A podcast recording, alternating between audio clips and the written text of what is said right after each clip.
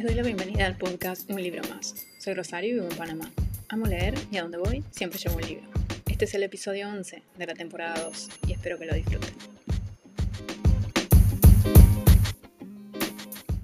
En el episodio de hoy les voy a hablar de un clásico que habla sobre el colonialismo europeo, que se ha hablado mucho esta semana porque, bueno, con la muerte de la reina Isabel II de Inglaterra, por supuesto, se, trae a colación el tema del colonialismo y la implicancia que tuvo, obviamente, la monarquía inglesa y, bueno, de parte de Isabel.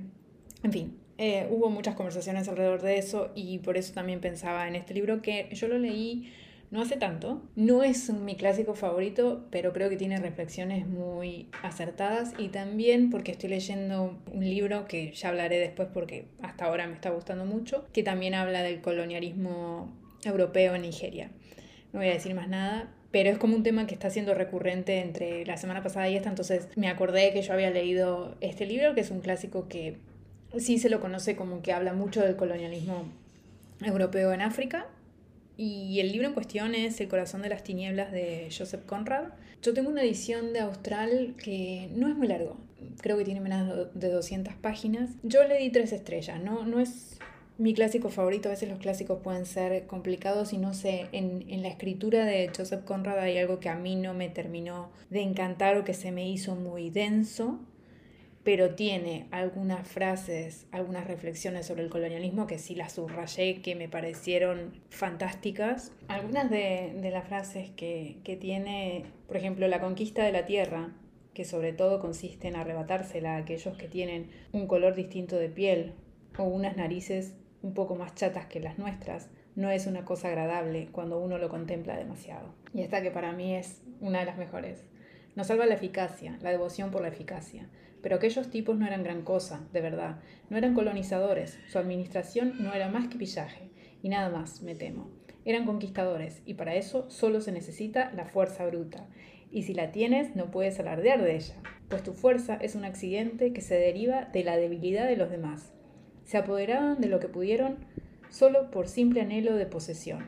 Fue robo con violencia, asesinato con alevosía y a gran escala, y los hombres se entregaban a ello a ciegas parece fantástico. Por eso digo, tiene muchas frases que son así, hay otras, leí nada más dos, tengo otras anotadas que, que resaltaron. Y es básicamente la historia de un personaje llamado Charlie Marlowe, que está en un barco y va a contar la historia de su travesía. en este barco, en ese momento, si mal no recuerdo, estaba, el territorio estaba ocupado por los belgas y básicamente su trabajo era transportar el marfil, pero se obsesiona con una persona llamada Kurtz, que es como el que está encargado de la parte de la colonización, un tipo horrible, y que se sospecha que se ha vuelto loco. Entonces es toda una gran reflexión a través de los párrafos sobre lo que ve eh, a medida que va atravesando el, el río, sobre el colonialismo y lo que se hizo contra la gente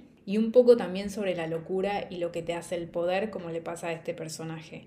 Una persona que ya fue corrompida por el poder, por, por el control, por, por la ambición. Y es un libro corto.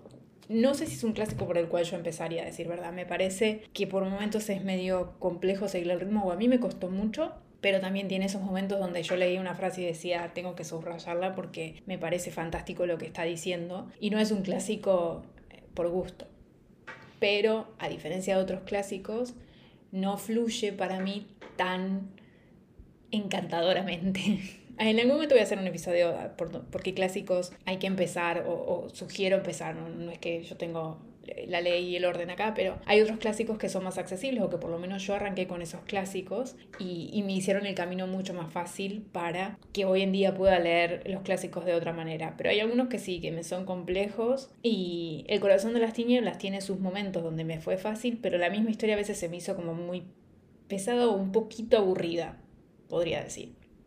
No entra en mis clásicos favoritos, pero yo le di tres estrellas. Sigue siendo un libro que puedo recomendar y dependiendo de... Y creo que a mucha gente le puede gustar mucho y sacarle mucho jugo. Ya ven, a pesar que a mí no fue una lectura que me marcó, sí tiene esas frases que son espectaculares porque retratan una época, retratan una, una atrocidad, digamos, lo que fue el colonialismo, ¿no? Y, no sé si es que ahora estoy como más sensible al tema por todo lo que he venido leyendo con lo que las noticias de esta semana y porque estoy leyendo también un libro que trata de eso y he leído otros libros que también lo hacen y, y este racismo, esta cosa de el hombre blanco en teoría superior, el ir y conquistar y después dejarlos a la deriva. Bueno, eh, es como que estoy con esa fibra un poco sensible, digamos, porque lo estoy, lo estoy leyendo con otro libro también. Y que me hace acordar también mucho al, al paralelismos con el genocidio de Ruanda, que es que una vez que, que, que, me parece, no sé, si no han leído sobre el genocidio de Ruanda, lean sobre, sobre eso. Hay un libro que es de un periodista que se llama Una temporada de machetes, de John Hatzfeld, si, no, si mal no recuerdo, porque lo leí en la universidad hace muchos años, y habla un poco del de, genocidio de Ruanda, y también si no la película Hotel Ruanda, creo que tiene una imagen que te demuestra lo que fue es básicamente todo el mundo subiéndose a los buses, todos los blancos, entre comillas, ¿no? Los blancos, los, los de la ONU, todos subiéndose al bus y toda la gente de Ruanda quedándose sabiendo que podían llegar a morir. Es, es, una película muy dura, pero si no saben nada sobre el genocidio de Ruanda, se los recomiendo. Igualmente ya hablaré, cuando hable del otro libro, hablaré mucho más de eso, porque incluso con, con, la historia de Nigeria hay mucho. Pero bueno, esta es la recomendación del día de hoy, El corazón en las tinieblas, de Joseph Conrad, y está publicado por Austral. Van a encontrar muchas ediciones. La edición que yo tengo es la de Austral, que está sacando los clásicos que son muy lindos, pero lo van a encontrar en muchas ediciones porque justamente es un clásico. Y en la sección de un libro abierto, que la vez pasada dije en la sección de un libro más, perdón, en la sección del libro abierto de hoy quiero hablar de esos libros que me da vergüenza no haber leído todavía. No quiere decir que no están en mis listas de pendientes, pero que todavía no les he encontrado el momento y hay algunos que sí me dan mucha vergüenza. Hay uno en particular, creo. No puse, por ejemplo, Guerra y Paz, porque si bien es un clásico y todo eso, no es que me da vergüenza no haberlo leído, porque es un libro excesivamente largo. Creo que muy pocas personas logran leerlo. En algún momento espero hacerlo, por supuesto lo tengo, así que en algún momento lo voy a dedicar. Pero hay unos libros que es como, a esta altura todavía yo no lo he leído, dale, o sea, ponete las pilas, ¿no? Y el primero me voy a sacar este, este peso de encima, de los hombros, esta vergüenza, y lo voy a decir. Me da mucha, pero mucha vergüenza no haber leído Rayuela de Julio Cortázar. Es el clásico, o sea, creo que todos los argentinos que leen lo han leído. En mi casa ha habido ediciones porque mi hermana lo ha leído, mi esposo lo ha leído. o sea, todo el mundo lo ha leído y yo no lo he leído todavía. Es increíble y es un clásico y me da mucha vergüenza y he leído otros Cortázar, he leído los cuentos, he leído los premios de Cortázar que me gusta muchísimo pero a Rayuela yo no sé por qué no me animo. No sé si es porque yo sé que tengo que leerlo dos veces, quiero leerlo una según el orden y dos en el orden propuesto por el autor. Pero ese es el primero que me da mucha vergüenza, lo digo. El segundo creo que es Ana... Bueno, esto ya no, no va en orden, pero más o menos los que he escrito bastantes. Ana Karenina, y la razón por la que me da vergüenza Ana Karenina es que lo he tenido durante muchos años y es un clásico que está bien, es largo, pero no es Guerra y Paz. O sea, yo podría acceder a ese libro. Si leí Crimen y Castigo, creo que puedo leer Ana Karenina del Tolstoy. Y es un libro que he tenido por mucho tiempo como para no leerlo. Así que espero darle un lugar pronto. Tengo ahora una edición de Austral, porque la que yo tenía estaba muy eh, dañada. Y bueno, espero sí hacerle ese lugar. Es como Jane Eyre. Pero Jane Eyre sí lo leí, pero quiero releerlo, porque no me acuerdo mucho. Otro libro que obviamente que, que creo que entra un poco como Guerra y Paz es Los Miserables, y es que más que nada el tamaño. Creo que primero voy a leer Nuestra Dama de Nuestra Señora de París, porque lo tengo y es más corto. Creo que me acerco mejor así a Víctor Hugo. Es como decir El Conde de Montecristo. No lo puse en la lista, pero sí me da vergüenza no haberlo leído. Aunque no tanta, porque sí he leído otros de Alexandre Dumas, he leído eh, Los Tres Mosqueteros, que es uno de mis clásicos favoritos, si no mi clásico favorito, que lo tengo que releer también. Y El Tulipán Negro creo que fue, que les hice reseña acá en, el, en el podcast. Puse El Conde de Montecristo, pero lo saqué porque he leído otro Alexandre Dumas, entonces no me da tanta vergüenza como Los Miserables, que no he leído nada de Víctor Hugo y Los Miserables es Lemis, ¿no? me da mucha vergüenza no haber leído Orgullo y Prejuicio, porque he leído mucho de Jane Austen, casi toda la obra de ella, y Orgullo y Prejuicio es como el más conocido, como para que yo no lo haya leído. Pero no me acerqué. Ahora tengo la cajita con todos los libros de Jane Austen, así que espero hacerlo pronto. Estoy, cuando termine el libro que estoy leyendo, estoy entre leer un clásico, no sé si leer a Hawthorne o leer a Jane Austen. Estoy viendo. Eh, sí, obviamente desordené mi mes de lectura porque tenía planificado otras cosas, pero creo que me voy a decantar por un clásico. Un libro que me da vergüenza de fantasía no haber leído es El nombre del viento. Eh, no me acuerdo ahora del autor. El nombre del viento. bueno, El nombre del viento que es, eh, es, una saga inconclusa y no se sabe si alguna vez este señor se va a dignar a terminar el, de escribir la historia. El, el tercer libro creo que es. El primero sé que mucha gente lo ama, que es uno de sus libros favoritos, entonces quiero leerlo, pero no es que me recontra llame la atención tampoco, ¿eh? no es como una prioridad.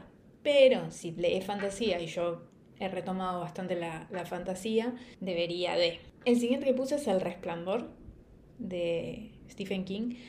Yo no soy amiga de Stephen King, lo he dicho ya varias veces, pero todo el mundo dice que El Resplandor o It son muy buenos y sobre todo El Resplandor.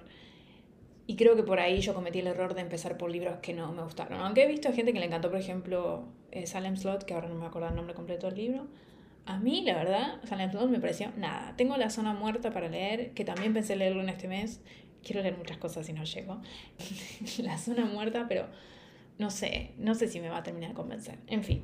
Pero El Resplandor sí, creo que como que necesito leerlo para sacarme esa intriga de si realmente leí los libros que no debía de Stephen King y me perdí esos que son los que lo potencian a él o que son los referentes de él, digamos, ¿no?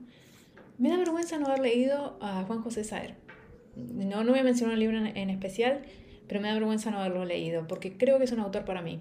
No, no me preguntan por qué, pero he visto, he leído su, su sinopsis de los libros y siento que es un autor para mí. Es como Osvaldo Soriano, es un autor para mí, lo he leído ya varios de sus libros y me gusta muchísimo Osvaldo Soriano, me gusta mucho su humor.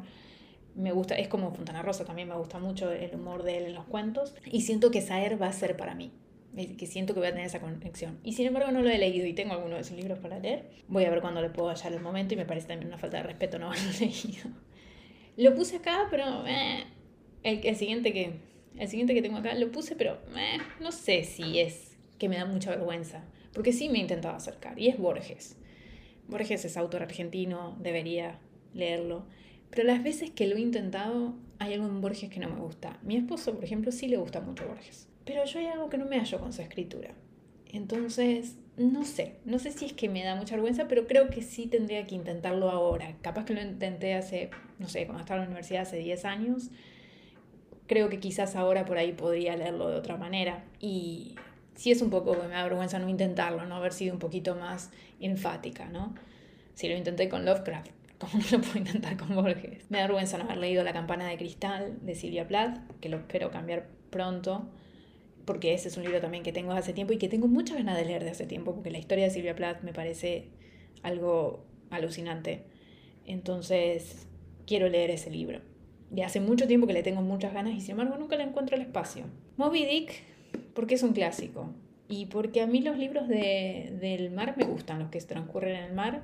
Y he leído libros que hacen referencia a Moby Dick, que creo que fueron la inspiración para hacer Moby Dick.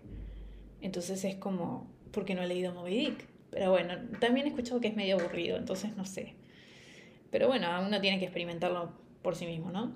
La Odisea y la Iliada. Bueno, a ver, ¿qué puedo decir de la Odisea y la Iliada? Lo he visto y aparte están las ediciones de Australia que a mí me gustan, pero hay algo que no me convence que siento que yo no voy a poder captarlo del poema épico. Parece que a mí se me va a ir. Y entonces no sé si, si me animo si estoy en ese momento. Tardé mucho en leer obras de teatro, por ejemplo, incluso las obras de teatro de la antigua Grecia, de Eurípides, por ejemplo. Entonces no sé si todavía estoy en ese punto donde mi capacidad está, mi inteligencia está para entender el poema épico de Homero. Pero debería, siento que debería, porque además el tema me interesa. El Quijote también me daba vergüenza. No, no sé si es una de mis prioridades, la verdad. Prefiero leer Guerra y Paz. Quijote no es que me mate, pero no sé, debería siquiera intentarlo. Por lo menos decir, bueno, sí, lo intenté y no me gustó. Y el último que puse, por supuesto debe haber muchos más, pero de, los principales, ¿no?